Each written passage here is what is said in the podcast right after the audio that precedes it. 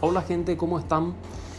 Bueno, eh, es el primero de enero del 2020, fecha en la que se está grabando este episodio. Aprovecho para extender las felicitaciones y desearle un próspero y saludable año 2020. Espero que hayan pasado muy bien. Y bueno, eh, lógicamente estos, estas fechas son fechas especiales en donde celebramos, compartimos con familiares, con seres queridos, eh, pero también es un momento en el que muchas veces nos sentamos a analizar el año que, que, ya, que ya pasó y a planificar o a, o a, soñar inclusive con el año que está iniciando. Y es el momento en el que generalmente adoptamos la postura de invocarnos a Dios o al cosmos o al universo o al destino o a nosotros mismos o a la fuerza eh, sobrenatural que, que, se nos venga a la mente si queremos, si, si, si queremos llamarlo de alguna manera, en donde generalmente adoptamos una postura de pedir. Eh, y, y, y es ahí donde de repente hay, un, hay una gran diferencia que es muy sutil, pero a la larga termina marcando la diferencia. Y es que, contradictoriamente, las personas que menos cosas logran en la vida son las personas que más están siempre en una postura, en una posición de pedir.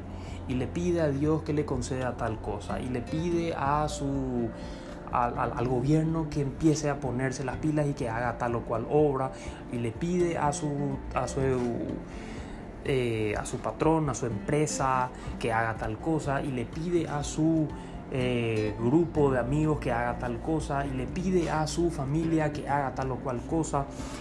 Cuando que en realidad se ve, hay una tendencia eh, de, de que realmente y es un poco contradictorio, pero las personas que más consiguen, que más tienen cosas en la vida, siempre están en una postura de ofrenda.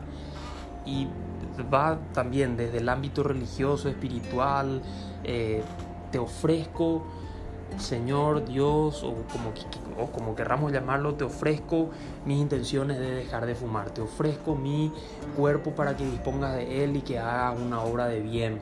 Eh, mismo al, al, al gobierno eh, cuesta de repente un poquitito que adoptemos esa posición porque siempre estamos en una posición de, de, de pedir o de reclamar inclusive y, no es en vano, pero si realmente queremos que haya un cambio, ¿qué puedo hacer yo? ¿Qué puedo ofrecer yo para que cambie?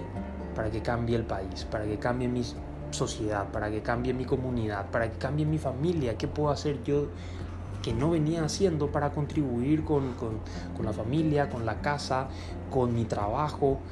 Muy probablemente a esta altura ya o están pensando en en, saltearse de este episodio o, o, por lo menos están pensando que este tipo está loco porque es que eh, encima de que el Estado roba, el gobierno es corrupto, encima de que en mi empresa me explota, me, este tipo viene y me pide que haga más, que ofrezca más, que dé más y pues sí, sí.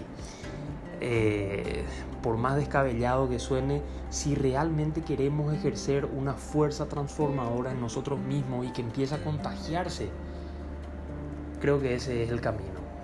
En vez de estar siempre en una posición de pedir, empezar a ofrecer. Y fijémonos en las personas que se quedaron estancadas en la vida. Siempre encuentran un pero en un factor externo a ellos en donde fue otro el que no cumplió con ellos, fue otro el que no les dio a ellos lo que necesitaban para dar ese paso, ese salto.